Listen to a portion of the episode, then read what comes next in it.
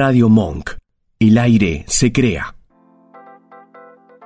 Bienvenidos a Mi Lado B, un espacio dedicado a los sentidos. Dale, prepárate, vamos a disfrutar de un nuevo encuentro.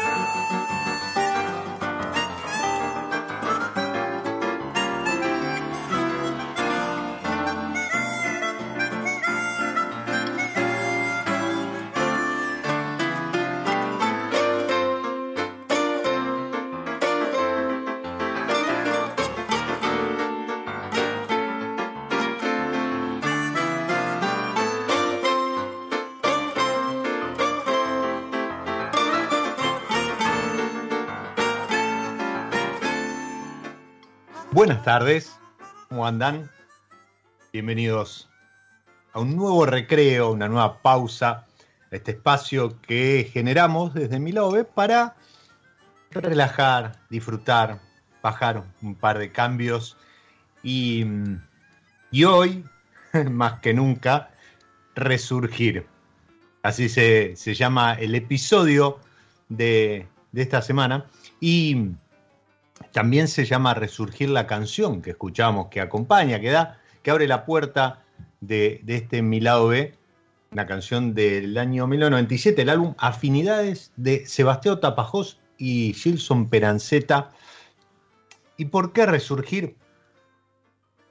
Hoy cuando hablamos con alguien y, le, mencionamos que, no, porque descorché un vino de Entre Ríos y, y abren los ojos y te miran sorprendidos, eh, porque todavía es como que la gente no toma conciencia que Entre Ríos volvió al mapa del vino argentino, pero mejor le damos la bienvenida a nuestra protagonista de hoy con este resurgir traído por Vinventions y le decimos bienvenida Noelia Zapata a mi lado. Hola. Hola, ¿cómo Hola. estás? Muy bien, muy bien. ¿Ustedes? Muy sí, bien. Realmente muy bien. estamos de a poquito resurgiendo. ¿eh? Resurgiendo. Exactamente. Pero yo esto que, que mencionaba, porque viste que todavía, eh, bueno, los que estamos eh, un poco metidos en el mundo del vino, ya hace tiempo que, que venimos probando cosas y, y- y nos sorprendemos, no que Entre Ríos esté nuevamente en el mapa, sino la cantidad de productores que se van sumando. Para vos, que estás del otro lado, Noelia, forma parte de la familia detrás de los aromitos, una una de las bodegas de los viñedos, uno de los productores que han surgido en el último tiempo en Entre Ríos, pero además forma parte de la asociación, corregime el nombre, ¿eh? porque a lo mejor eh, tomé nota mal, pero es Asociación del Vino de Entre Ríos. No, Asociación de Vitivinicultores de Entre ah, Ríos. Ahí está, de Vitivinicultores de Entre Ríos. Asociación. Ahí eh, Asociación de Vitivinicultores de Entre Ríos. Y, comentaba esto en el arranque, ¿por qué Entre Ríos, a vos te digo, el que, está, que estás del otro lado, que ya te serviste algo para acompañar la charla, produce vino hace 170 años, si no más. Lo que pasa es que hubo un parate ahí de estas cosas que, tiene nuestro país, eh, eh, que tiene el mundo del vino, y estuvo 60 años eh, prohibido. ¿Fue, fue así? ¿Prohibido, prescripto? Sí, fue así. A ver, hagamos historia. Sí, cómo no. en 1934 hubo exceso de producción, se producía vinos en Entre Ríos, se producía vides en Entre Ríos y se elaboraban vinos. Y había como 30 bodegas, según dice la historia, se exportaba también. Y bueno, hubo un exceso de producción en todo el país, entonces bueno, estábamos también en, en, en, ese momento de, de, la historia internacional muy, muy complicada, con, con, muchos problemas económicos, y entonces bueno, también los canales de exportación estaban un poco complicados, este, porque no había demanda, y, entonces este, los primeros años se trató de, el gobierno compraba los litros de vinos que sobraban, o compraba las uvas que sobraban a nivel país, pero después eso no alcanzó, entonces se creó una junta reguladora, esa junta reguladora eh, trataba de, que cada uno produjera menos, pero bueno, una vid plantada da sus frutos, ¿no? Da sus frutos anualmente y eso había que, eh, que, había que canalizarlo de alguna manera y había exceso de producción, así que se tiró varias veces la producción hasta que después se resolvió que las únicas provincias que podían producir vides y podían elaborar vinos eran las provincias de Cuyo. Eso fue en el 37. Así que Entre Ríos fue una de las provincias más afectadas en cuanto a la aplicación este, estricta de esa ley, dado que Entre Ríos era la cuarta productora y también Entre Ríos tenía alguna este, cercanía a Buenos Aires, que era una demanda alta. Entonces, era como que esa producción de Entre Ríos afectaba mucho a la zona de Cuyo y se determinó que Entre Ríos eh, se llamaba la ley de regionalización de la mm. producción. Se determinó que Entre Ríos estaba en condiciones de producir otro tipo de, productos o de, o de por ejemplo, que bueno, que fuera agricultura, ganadería, este, viticultura, forestación. Cualquier cosa menos vino.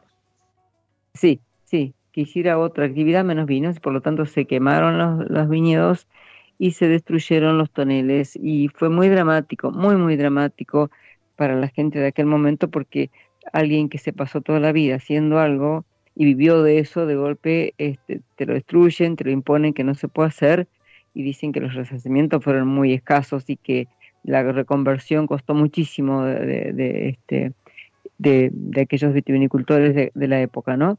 Así que bueno, eh, eso fue el, el, presidente, era un entrerriano, ¿no? Pero bueno, este, y ahora un, diputado entrerriano trató de este, convencer también a los legisladores a que se drogue esa ley y en 1997 se drogó la ley. Así que mm. de ahí en más, esa ley que impedía la, este, la producción de vides eh, o la implantación de vides y la elaboración de vinos se, se derogó, por lo tanto hay libertad. Eh, eh, parece raro hablar de libertad de producir, o no, es raro, ¿no? Es muy raro, pero bueno. Este, así que Entre Ríos volvió a tener la posibilidad de comenzar, así que empezó, este, Sermet fue el primero que, comenzó en la costa de, del Uruguay, en la ciudad de Colón, él tiene un pequeño viñedo ahí y, y bueno, y en el 2006 este, logró su categoría de, de bodega ya en 2006 y varios pequeños productores se, empezaron, digamos, a producir sus vides. Nosotros los aromitos comenzamos en el 2011 a producir nuestras primeras vides. En 2013, 2014 empezamos a elaborar los vinos como elaboradores caseros y en el 2017 este, tenemos la categoría de bodega. En Entre Ríos actualmente hay cuatro bodegas este, reconocidas por el INB hay este, siete elaboradores artesanales, 11 elaboradores caseros y hay varios este, viñedos. Viñedos habrán total cerca de 60. Algunos están inscritos en el INB y, otros aún no lo han hecho. 49 hay inscritos en el INB en cuanto a viñedos. Esos son todos en, pequeña escala. Hay de 2 hectáreas, 1 hectárea, 3 hectáreas, 5 hectáreas, 10 hectáreas, creo que algunos de los mayores. Este, pero bueno, de a poquito se va sumando, es una actividad que requiere de, de alguna manera de, de, de profesionales que no se disponen en la provincia nosotros, nuestro enólogo y nuestro ingeniero son de la República Oriental del Uruguay. Hay otras bodegas que están teniendo de, bueno, algunos traen de Mendoza. Eh, pero bueno, no hay enólogos este, en Entre Ríos. Los ingenieros agrónomos que son los que deberían estar este, preparados para mm. la atención de las plantas no están especializados en la vid.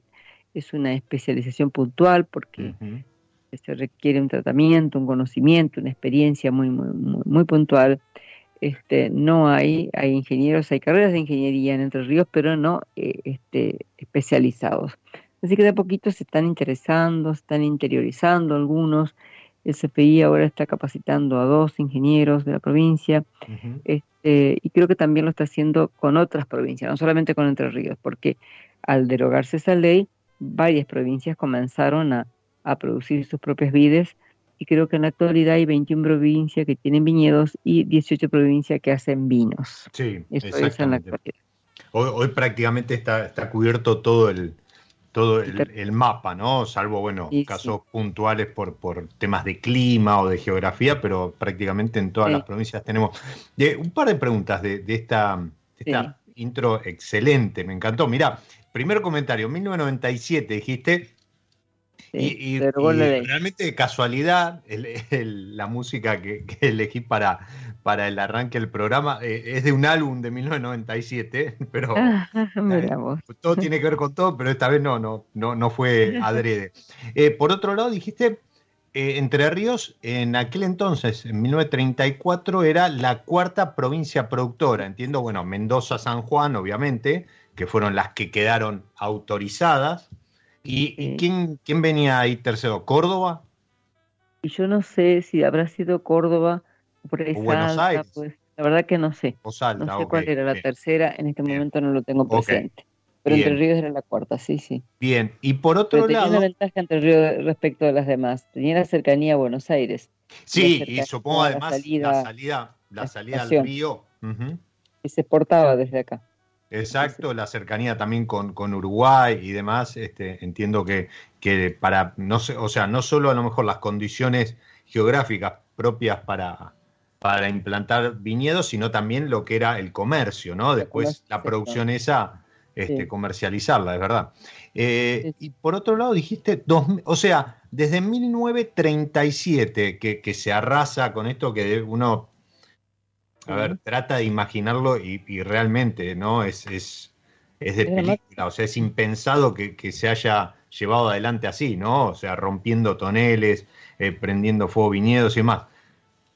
Desde 1937, la primer bodega surge, o sea, eh, oficial es la 2006 en Colón. Sí, eh, Sermet, él empezó con, con, su viñedo en 2003 y en 2006 ya tenía, estaba elaborando y estaba y obtuvo la categoría, le dieron enseguida la categoría de bodega, digamos, por hecho ser la primera y Sí, sí, o sea, eso por lo, sí, se aceleró un poco como más simbólico, a lo mejor que, que esperar a tener al 100% los papeles. Así que bueno.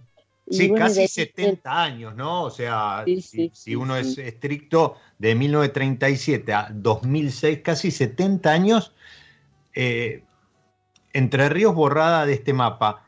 Y de alguno de estos, perdón, sí, decime.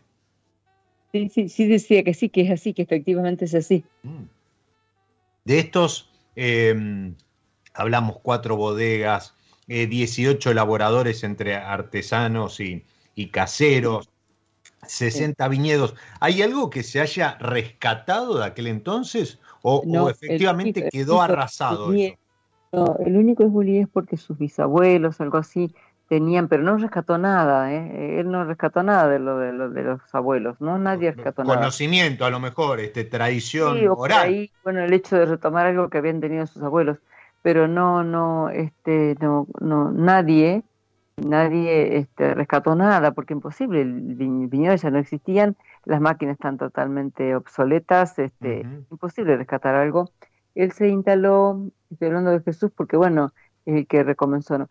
compró una, una bodega vieja que había, la entrada de, que no era de ellos, no era de la compró, la reconstruyó un poco y entonces eso fue lo, que yo diría de rescate. Y después el otro que está rescatado, eh, la ex bodega Robinson, que hoy es museo, puede ser en algunas exposiciones y eh, se dice, la dueña cuenta, la dueña cuenta que, que hubo una, una propiedad cercana a bodega Robinson que entre, entre los árboles había enterrado muchas maquinarias. Era una manera que la gente quería preservar esas maquinarias y que no se las incautaran, digamos. Así que así, así de duro.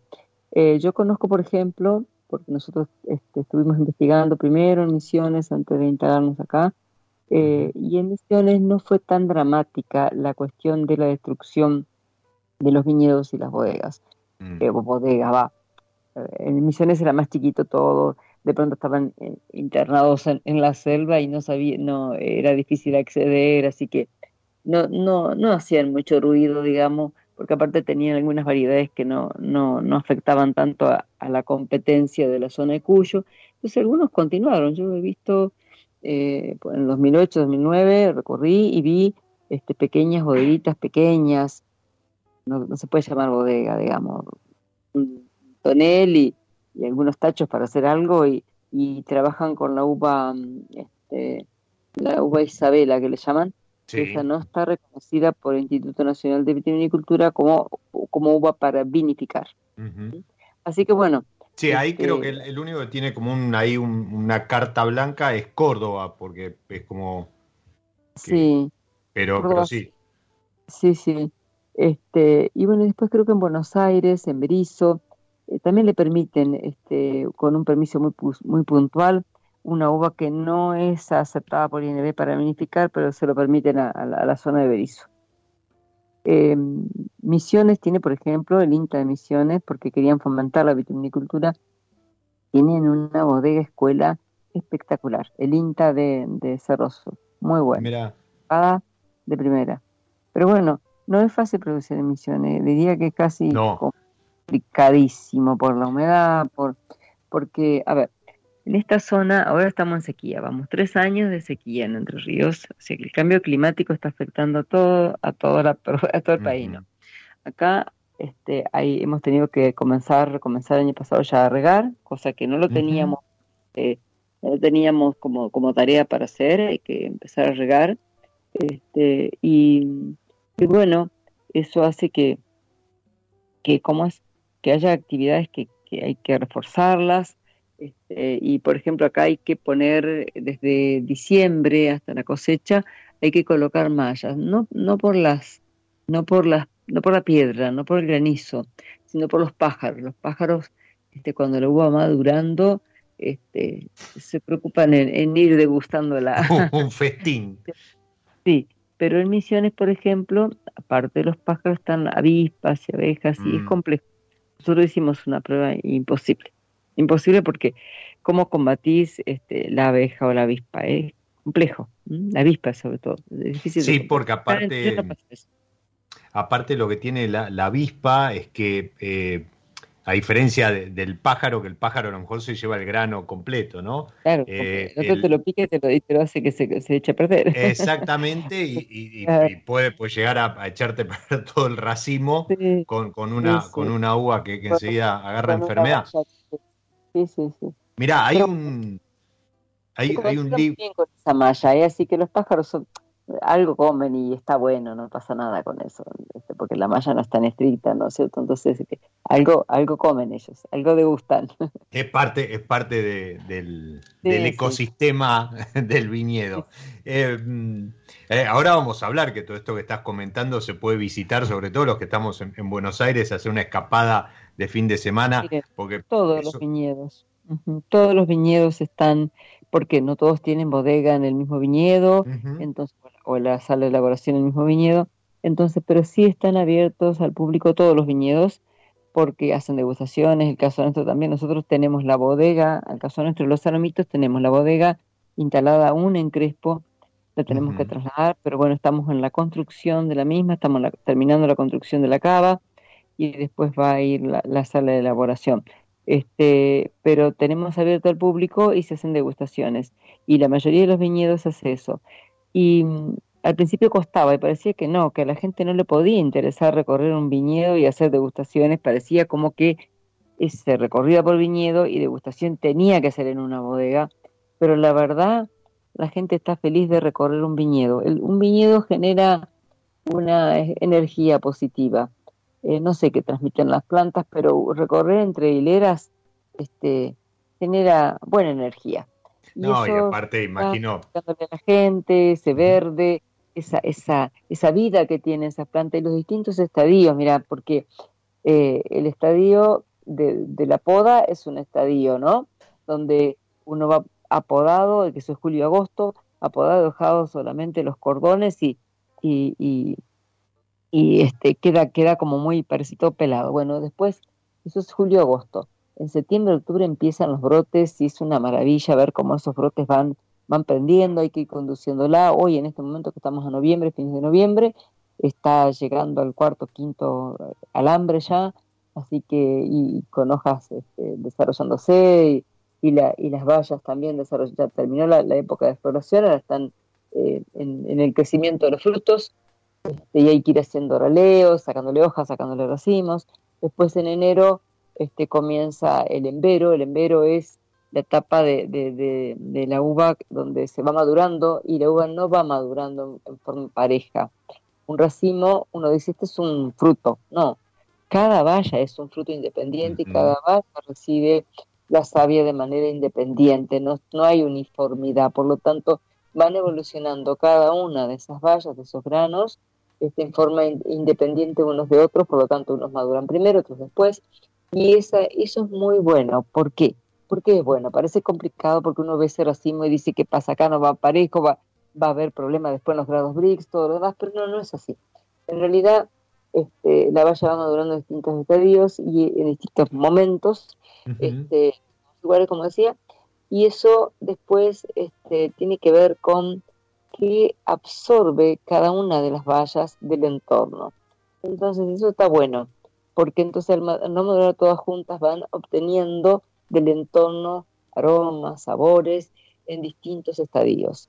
Y a la vez genera para el que tiene que cosechar después un desafío, porque uno agarra dice, hilera, a ver cómo van los grados BRICS, eh, cómo van evolucionando, pero uno no va a sacar todos los racimos, va a sacar algunos, algunas vallas de, de los distintos racimos que hay, entonces tiene que sacar un promedio. Pero después ese promedio, bueno, este, tiene que tratar de, de que sea el, mejor promedio posible, ¿no? Después cosecha uno y después se saca los grados BRIC reales y el hecho de, de, ir evolucionando en distintos estadios, como dije, va obteniendo de, del entorno los distintos aromas y sabores. Entonces, este, el, el viñedo, primero está, como dije esto, está el embero en enero, en febrero, marzo están bien maduros los racimos, después cuando se termina la cosecha, abril y mayo, las hojas se van poniendo este, naranjas, marrones y hasta que junio casi que no queda nada de hojas, entonces es como que va en, permanente evolución el viñedo, entonces eso también es muy atrayente para la gente. Y, como y aparte, perdón, que, te interrumpa, a ver, eso alguien podría decir, eh, bueno, pero eso ya lo vi en Mendoza, sí, pero además sumale, por ejemplo, la caída del sol sobre el Paraná. Ah, sí, eso tenemos nosotros. O el, monte, o el monte con, con, todo Y esos pájaros que vienen a picotear, más allá de la malla, ¿sí? que, siempre tienen un permitido, también, ¿no? Cantando cuando cae el sol y, demás. Este, creo que, es el marco, pero... Al amanecer sobre el otro lado, la verdad que eh, el viñedo genera esa, los rayos de luz este, del sol y la luna llena, ni te cuento, porque en realidad nosotros, por ejemplo, estamos en una, en una, loma, esa loma este, eh, está cerca, estamos a un kilómetro coma seis del río Paraná, del cauce principal, y justo es una curva después a, los, a los kilómetros es una curva. Así que ahí vemos la ciudad de Santa Fe, la ciudad de Paraná, la ciudad de Oro Verde, Este, y también, en la pancita, en la pancita de, de abajo a la izquierda de, Entre Ríos.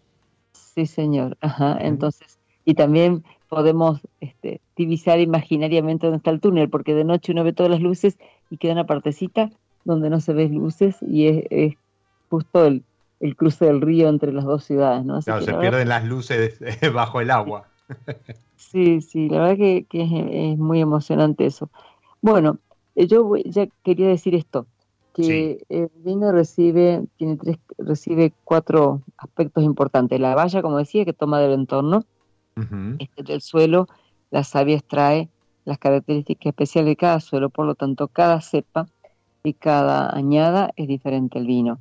Bueno, entonces extrae del entorno a través de las vallas, del suelo a través de, la raíz, eh, la cepa que le da la característica particular, es lo mismo en Malbec que en Tarat, que en Marcelán, este, este, y la mano del hombre, en, los dos momentos, en el viñedo durante todo el proceso y en, y en, y en la bodega, con la elaboración de, ese vino, en la fermentación, en, el descubre, en, en, en, los desborres, en los distintos estadios, este, que también es todo un proceso permanente, este, del vino también va, va interviniendo el hombre. Nosotros, en nuestro, en nuestro caso, los entrerrianos queremos priorizar la calidad, eso es lo que bregamos desde la Asociación de Vitivinicultores, que este, le demos absoluta importancia a la calidad y no a la cantidad, porque hay tal vez exceso de producción en Entre Ríos, en la zona de Cuyo lo, lo, lo van este, raleando con darle menos agua. Nosotros, este, cuando hay agua suficiente, las plantas dan muchos racimos y hay que dejar prácticamente la mitad. Entonces eso hay que ir encontrando el equilibrio para que la planta dé lo mejor para cada una de esas vallas. Qué lindo. qué bueno.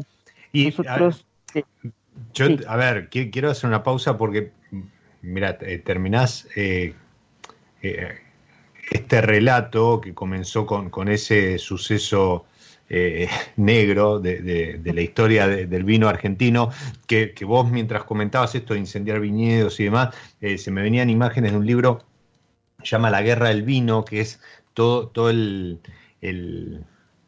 todo lo que pasaron los franceses cuando Alemania los invade en la guerra eh, y, toda su, pasión puesta en proteger aquello que para ellos era su tesoro más, más preciado. O sea, a ellos no les importaba si, se, eh, no sé, si saqueaban eh, algún museo, el arte y demás. No, ellos estaban convencidos de su patrimonio, lo que les daba la identidad como país era el vino. Bueno, cuando mencionaste lo de enterrar las máquinas, de esas máquinas enterradas, bueno, así se manejaron los, los franceses. Esto, que parece una locura, imagínense que fue una orden del Ejecutivo y pasaron 60 años para que alguien eh, tuviese el criterio, la buena voluntad y, el amor por, por, lo nuestro, por, por nuestra bebida nacional, para, para levantar esa restricción y que hoy podamos disfrutar de, de, de, un presente del vino a nivel nacional que no encuentra... Exacto, que no encuentra fronteras, ¿sí? Porque sabemos que, estamos en constante expansión y, Entre Ríos entra eso, de esa expansión, como decía Noelia, ¿no? Con, con aprendizaje, con todavía en búsqueda de profesionales propios de, la, de la, provincia, porque además eh, también debe ser muy complicado a lo mejor intentar aplicar entre comillas, ¿no? Recetas o lo aprendido en Mendoza o en Salta o en la, en la Patagonia, en, un terruño como Entre Ríos. Sí, sí, es diferente, totalmente. Por eso se entiende si la lógica, a lo mejor que trabajen con enólogos uruguayos, ¿sí? Donde, hay, hay, cierta similitud. Similares. Exactamente. Eh, ahí del otro lado del río nuestro, nuestros hermanos también eh, elaboran. hacer porque no discontinuaron nunca, digamos. Exactamente, exactamente. Sí, también, pero fíjate que eh, la historia es como que les vuelve a dar una oportunidad también ahora, ¿no? En este presente del vino a nivel mundial, pues también durante mucho, mucho tiempo no dejaron de elaborar, pero es como que pasaron, eh, no desapercibidos, pero a lo mejor el foco estaba puesto en otro, en otro lugar. hoy Entre Ríos se, se planta, dice, acá estoy y ya cuenta con 60 viñedos, casi 50 inscriptos y con un presente que, que augura un mucho, un, un, futuro mucho más grande. ¿sí? Yo lo, lo, que les quiero, si están del otro lado y se imaginaron como yo ese atardecer sobre el Paraná, eh, una, un recorrido por las hileras a la luz de la luna, las luces de, de, de tanto de Santa Fe como de Entre Ríos que se pierden bajo, bajo el agua. Eh, en el puente, no dejen de visitar arroba bodega.losaromitos, ¿sí? Arroba bodega.losaromitos. Esto es en Instagram, ¿sí? Ahí tienen incluso agenda, datos de contacto y demás. Eh, Noelia, yo te voy a invitar a hacer una pausa ahora. ¿sí? Hacemos una pausa. Dentro de esta pausa, como denomino yo a mi lado B, que permite en un día eh, impensado, ¿sí? No, no, digo imposible, pero impensado para los argentinos, pero bueno, siempre nos queda el vino para brindar por lo que no fue y seguir adelante. Es, exactamente, exactamente, aunque sea para sostener el madrugón que, que nos pegamos. Pero bueno, eh, vamos a, a hacer una pausa dentro de este episodio y a la vuelta me vas a contar un poquito más ya nos metemos de lleno en los aromitos, ¿sí? Me vas a contar bueno. cómo surgió, por qué, ¿sí? Porque de vuelta, ¿no? Si, si es que eh, no hubo, no quedó nada de aquella historia, bueno, por qué nacen los aromitos y un poquito también de, de qué están elaborando, qué tienen para ofrecer y demás. ¿Te parece? Sí, cómo no.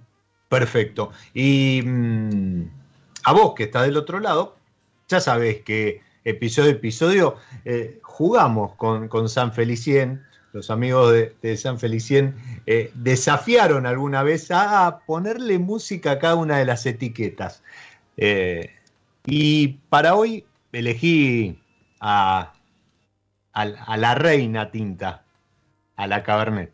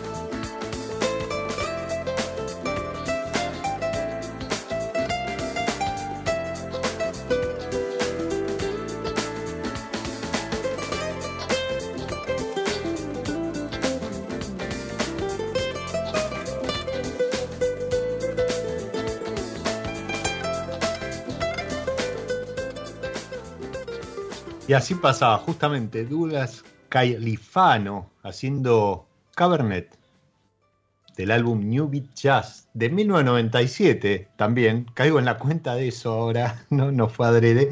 Eh, ideal para acompañar esta música, el San Felicín Cabernet Sauvignon. ¿sí? Yo estoy con 2018 que está refrescado, pero de vuelta, como digo siempre, ¿no? El vino lo dejas en la copa un rato y va cambiando. Bueno, ya no es aquel que serví cuando empezó el episodio, sino que es otro y diferente. Pero te deja, te deja relajar, te deja bajar un par de cambios, hacer esa pausa necesaria después de un fin de largo, un fin de XL, y, y si encima madrugaste y te llevaste esa desazón eh, después del partido, bueno, nada, hace una pausa, disfruta de la charla y recorre. Mira, recién estábamos imaginando ahí a kilómetro punto seis, ¿sí? 1.6 kilómetros del Paraná, el atardecer, eh, los pájaros en el monte, en esas cuchillas, ¿sí? ¿Son, son cuchillas, Noelia, o, es...? Lomadas son. Una lomada, una lomada, ahí está. Son lomadas en esta zona, sí, sí. Lomadas. Y... Mm, y yo te preguntaba porque hace un rato decíamos que de aquellos ¿sí? Eh, primeros productores, bueno, de, aquella primer, primera etapa del vino entrerriano, eh, no quedaba nada, ¿no? A lo mejor algún, algún, este, algún familiar, sucesor que, revivió la historia, pero no mucho más que eso. Pero en el caso de ustedes, ¿cómo, cómo surge los aromitos? ¿Cómo, cómo surge este, eh, en, el 2011 plantar, armar un viñedo, la bodega y demás. Eh, eh, ¿Venían con alguna historia en la familia o...? No, no, no. en realidad yo, yo fui gerente muchos años de una cooperativa muy grande donde había muchísimos productores, más de 5.000 eh, productores, son 5.000 socios y 1.000 son los productores, mm. de productores agrícolas, ganaderos, este, de pecan, de, hortalizas, de, distintos tipos de productores y, yo decía, eh, de la vida no hay nada. Y yo decía, cuando me jubile, quiero hacer otra cosa y no quiero que los ingenieros de la LAR, que yo era la gerente, este, yo tuviera que molestarlos por esto, sino que era como que quería hacer otra actividad que, fuera diferente, porque cuando vos te pasas muchos años asesorando, guiando, acompañando a productores de determinadas características, eh, yo quería hacer otra cosa. Entonces convencí a mi esposo y estuvimos primero viendo en, misiones, porque como estaba esa bodega escuela, parecía mm. interesante. Y vimos que allá era enviable. Entonces, así que yo comencé, eh, como te decía, 2007, 2006, 2007, a investigar este tema. Fui, charlé con Bullies también, y cada vez me entusiasmaba más, y, íbamos a Mendoza, y cada vez nos entusiasmábamos más. y como todo, primero como, a ver, investigar, investigar. Y un día resolvemos que sí, que tenía que ser en Entre Ríos y punto. Y, y porque por ahí soñábamos, bueno, si no es en Entre Ríos, compramos en otro lado, vemos, pero no, era una locura eso. A ver, uno tiene que desarrollar un, viñedo y tiene que estar al lado, tiene que estar siempre, todos los días. No se puede. Este, así que bueno, fuimos buscando cuál era el terroir. Recordimos, un año estuvimos recorriendo distintos este, lotes a ver qué, qué parecía que esto, que el otro y la verdad que estamos muy, muy contentos de haber elegido ese lugar. ¿Y por qué queríamos hacer una actividad relacionada con, la tierra y, relacionada con lo productivo? Porque me parecía que, con la familia debía transmitirle eso. Yo me había dedicado toda mi vida a esta cooperativa, de la cual estoy feliz de haberlo hecho, y decía, bueno, tengo que hacer algo en familia, tengo que dedicarme energía porque tantas otras cuestiones, o sea, yo tuve mi jubilación el año pasado y es como que me previne con tiempo de decir qué voy a hacer cuando baje todos los decibeles con lo que vengo de ser la gerente de una cooperativa inmensa, muy diversa, muy diversa con Vos, disculpame, te interrumpo. Vos eras eh, eh, gerente general, entiendo. Sí, estuve ahí también. Pero no como productora, ¿no? O sea, no, no, no, no, no, O sea, del lado de la administración, podríamos decir ejecutiva, sí, sí, sí. sí. Exacto, este, bien. Así que bueno, entonces este, estaba, estábamos muy, muy pensando qué hacer, mi esposo también, y bueno, y así fuimos este, investigando, investigando. Después, junto con el que es ingeniero nuestro hoy, nos ayudó a elegir qué, terreno, cuáles eran las características, pero cuando vimos ese lugar, dijimos, tenemos que buscar un lugar en que mirar en el entorno qué es lo que no se puede cambiar. Nos dimos cuenta que el río, eh, cercanía al río no se puede cambiar, cercanía a la ruta este, y cercanía a Paraná no se podía cambiar, el relieve, el entorno, todo eso valía la pena sacar créditos, hacerlo todo, pero adquirir ese lote. Y bueno, en ese lote, en esas 11 hectáreas, nosotros tenemos 3 hectáreas y media de, de vides y tenemos posibilidad de plantar otras 2 o 3 hectáreas más.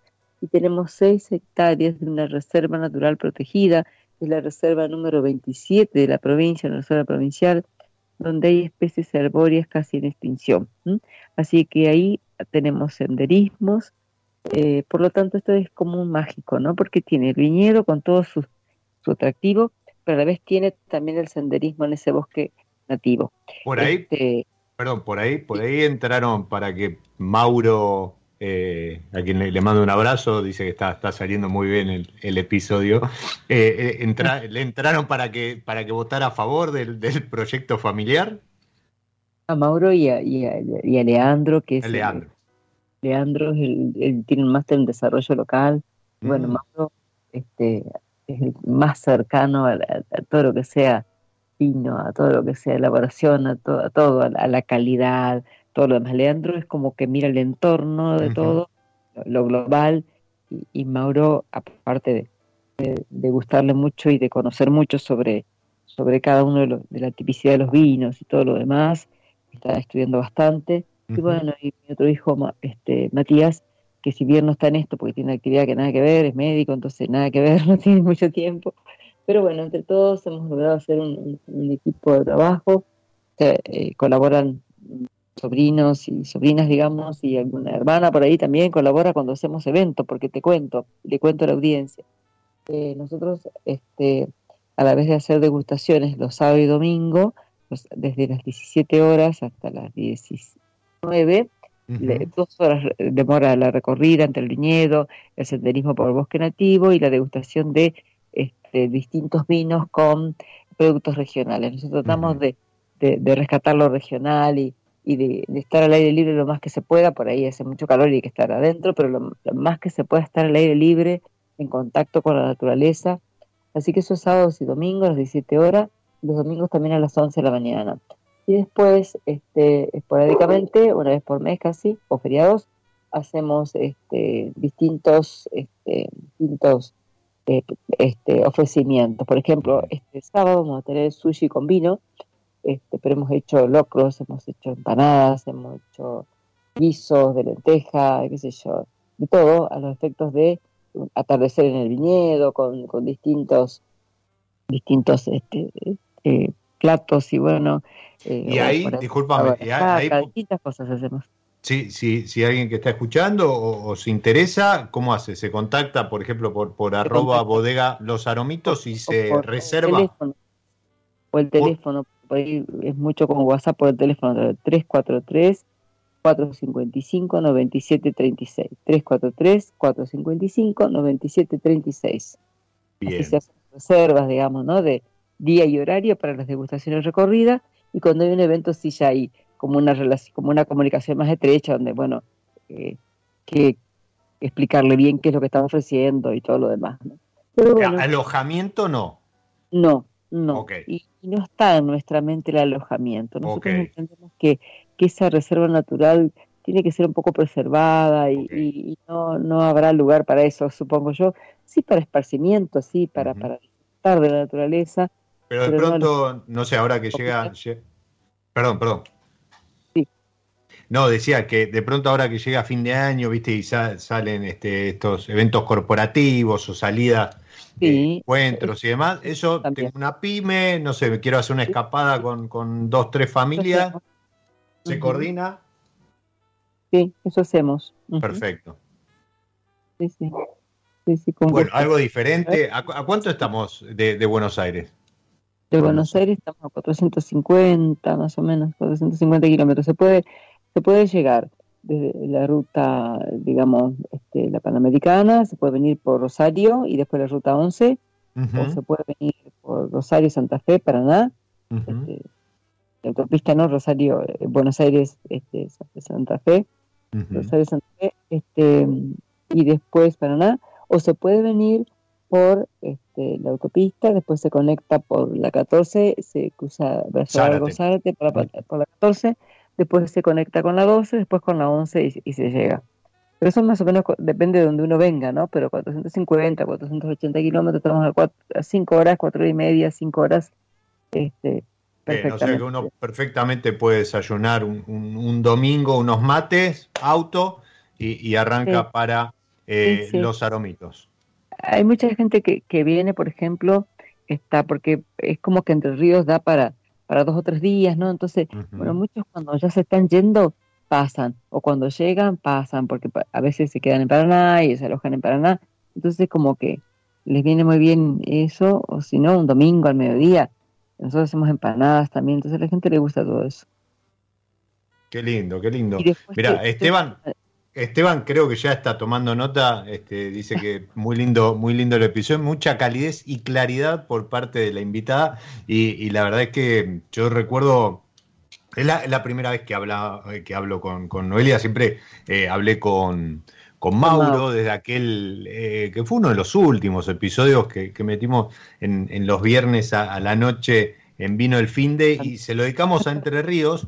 Y, realmente nos sorprendió tanto a Matt como, como a mí, este, incluso teníamos a una etiqueta para, para probar y, y, nos quedamos porque, wow, o sea, yo había probado algunas cosas de Entre Ríos, estoy hablando hace cuatro o cinco años atrás, y sí, se estaban acomodando y demás, eh, pero, pero realmente eh, creo que, que no es casualidad que se llame resurgir el, episodio, porque se trata de eso, de, haber, de haber este, vuelto a plantarse como la, provincia productora que era, ¿no? Este, con, un proyecto, eh, con proyectos, ¿no? Con un proyecto, digo, con un proyecto de provincia serio y, creo que ahí esta asociación también hace un muy buen trabajo.